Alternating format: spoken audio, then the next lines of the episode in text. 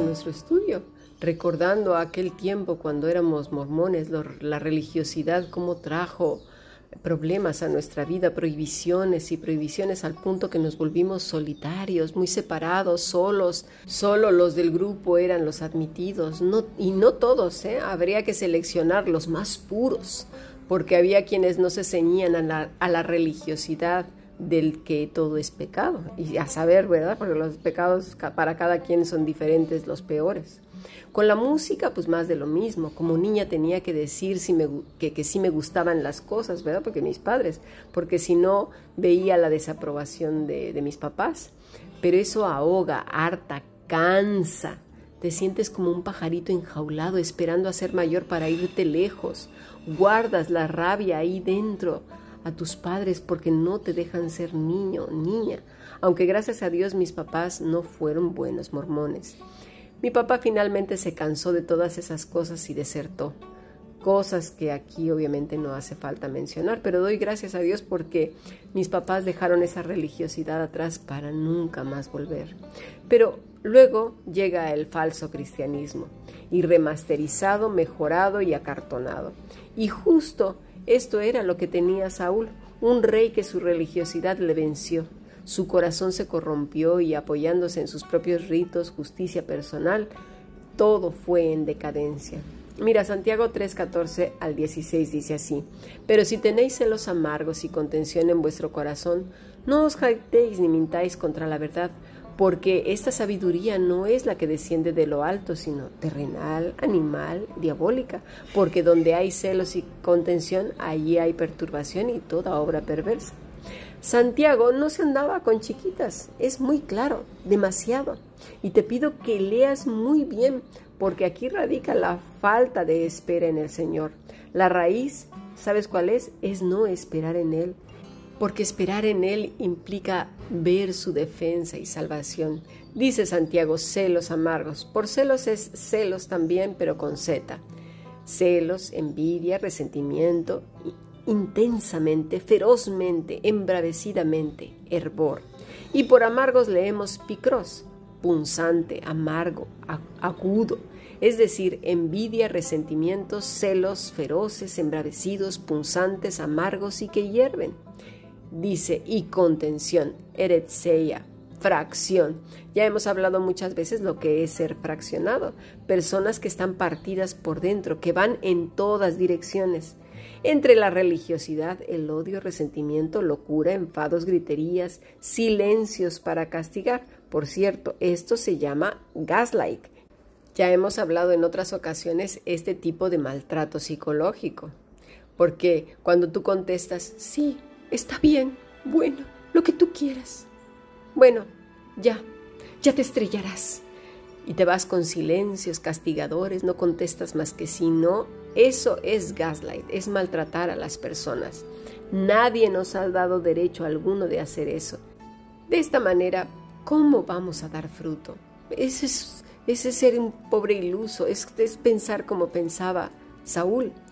Esta palabra eretseia quiere decir también egoísmo, rivalidad, un egoísta, ambición, o ambicioso quiere decir que solamente se ve a sí mismo, denota que lo más importante es lo que la persona siente, piensa, considera y sus opiniones son las que valen.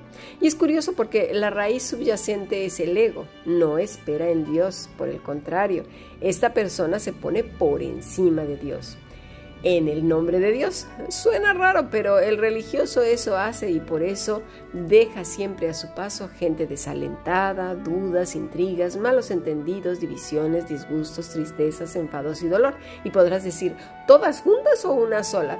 Eh, entiéndase, por favor. Santiago en su epístola, guiado por el Espíritu Santo, desenmascara nuestro corazón versículo 14 de Santiago 3. Pero si tenéis celos amargos y contención en vuestro corazón, no os jactéis ni mintáis contra la verdad, porque esta sabiduría no es la que desciende de lo alto, sino terrenal, animal, diabólica, porque donde hay celos y contención, allí hay perturbación y toda obra perversa. Y va más allá, dice que el que lo practica se comporta como una persona tonta, animal y como un demonio porque encima dice que estas personas se jactan y mienten contra la verdad. Y estoy segura que muchos que pudiéramos escuchar esto pensemos que es para otros. Pero sería bueno detenernos y pensar y meditar en estos días que han pasado atrás, años atrás, ayer, hoy por la mañana, no sé. ¿Qué has dejado a tu paso con la persona que tienes a tu lado, el más, lo más cerca que tienes? Si tu vida con el Señor es viva, fructífera y Dios te lleva por esas sendas de justicia, sigue el ejemplo de nuestro amado Jesús, de David, quien siguió al Maestro sin verle. Pero si lo único que haces es criticar, dudar, meter cizaña, obstaculizar, sabotear, chismes, contiendas, gaslight, chantajes, mentiras, cualquiera de estas cosas, por favor, no todas juntas, y si son todas, madre mía, pero pensemos. Y si es así, arrepintámonos, pidamos perdón al Señor y luego a la persona que hemos dañado. Porque si no, la cosa se pondrá peor en tu vida y cada día será más infructuosa. Todos los que nos quedamos en ese punto como se quedó Saúl, nos quedaremos atrás mientras que la iglesia de Cristo avanza. Cuando dice sabiduría terrenal es epigeios, mundano, cosa de los hombres muertos y sin Cristo. Cuando dice animales, psúgicos, animal, que su naturaleza es de lo más bajo, que no es espiritual, que no tiene el espíritu de Dios, sino que se engaña con su religiosidad. Cuidado, por favor, estemos atentos a nuestro corazón que es engañoso, diabólica, diamoniodes, significa procedente de, parecido a, ¿a qué? A un demonio. Así pues, vigilemos. No vaya a ser que por confiarnos en nuestras propias opiniones resultemos como, como Saúl, como Satanás mismo, pues, como los fariseos, dando latigazos a medio mundo pensando que somos buenos y agradamos a Dios. Voy a confesar una cosa. Cuando preparo estos estudios, eh, la primera persona quebrantada soy yo. El Señor trabaja en mi corazón y a veces pienso que uso mucho de la exageración. Pero sabes algo, conozco, pues ya con la experiencia que tengo, a muchos religiosos. Llevo casi toda mi vida luchando con esto. Me ha costado mi salud, vidrios rotos de mi casa, persecuciones, insultos, vejaciones, mucho, mucho daño. Y lo digo con verdad y gente que me conoce muy de cerca lo sabe. Pero el Señor luego me permite saber que me quedo corta con las exageraciones porque recibo muchos testimonios de hermanos que han sido severamente dañados y perjudicados por estos religiosos.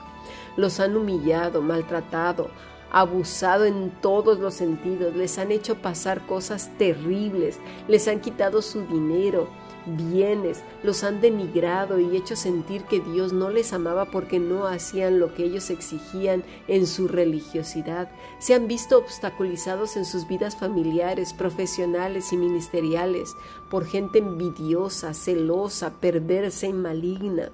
Y todo en el nombre de Dios. Estas personas han tomado su propio camino. No han esperado en el Señor. Me refiero a los perversos. Y por otro lado tenemos a los pequeñitos que acaban de comenzar y que lo único que conocen por en ese momento pues es eso, gente perversa que tuerce las escrituras. Oremos por todos ellos y nosotros miremos nuestros propios vestidos. A veces todas estas personas quieren correr y, y, quieren ser líderes y quieren que la gente los vea. No esperan en el Señor.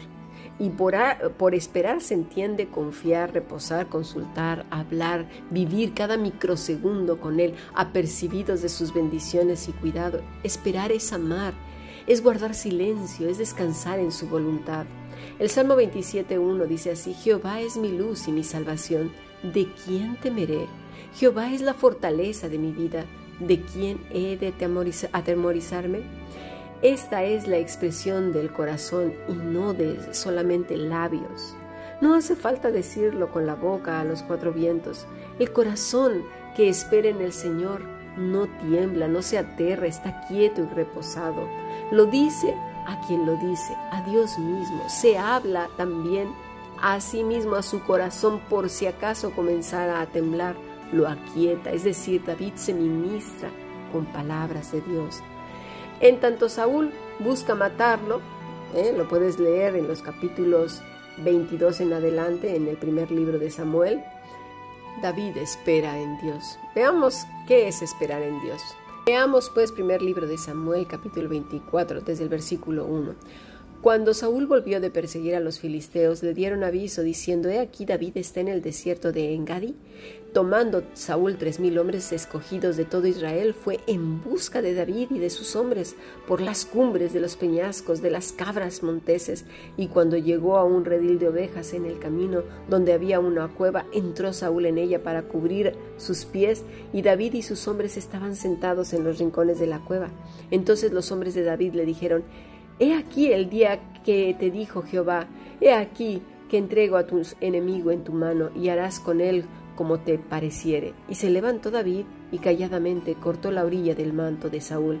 Después de esto se turbó el corazón de David porque había cortado la orilla del manto de Saúl. Y dijo a sus hombres, Jehová me guarde de hacer tal cosa contra mi Señor, el ungido de Jehová, que yo extiende mi mano contra él, porque es el ungido de Jehová. Así reprimió David a sus hombres con las palabras y no les permitió que se levantasen contra Saúl y Saúl saliendo de la cueva siguió su camino. Hasta aquí palabra de Dios. David sabía que él había sido ungido por Samuel años atrás, que él había matado a Goliat por mano de Dios, que de montones de peligros Dios lo había librado. Ahora bien, ¿por qué le llama ungido a Saúl si el fruto que daba la vida de este rey perverso era malo? Y que además sabía que Saúl era atormentado por un demonio. Él mismo tocaba para que se aquietara el alma del rey. Muchos religiosos se llaman a sí mismos ungidos y se consideran intocables. Otros así les llaman a arrogantes, soberbios, horribles gentes que se dicen ser pastores y líderes y que se les debe obedecer porque son los ungidos, tomando las palabras de David para su propio beneficio. Lo que David está diciendo es que Dios aún en su tiempo y espacio no había depuesto a Saúl, es decir, no lo había quitado. Él tenía que esperar en Dios, aunque pasaran años y muchos peligros.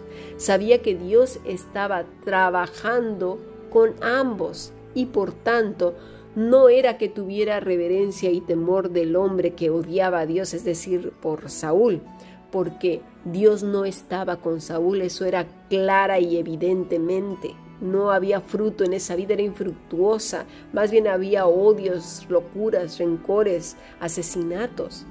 Pero David debía mostrar a su propio corazón que debía esperar el tiempo de Dios, el tiempo divino. Y lo que Dios ha dicho, eso hará. ¿Cuándo? Pues cuando el Todopoderoso lo considere. En estas batallas en estas persecuciones, el corazón de David se afianzó, aferró y perfeccionó en su amor, esperanza, en su fe en Dios como nunca.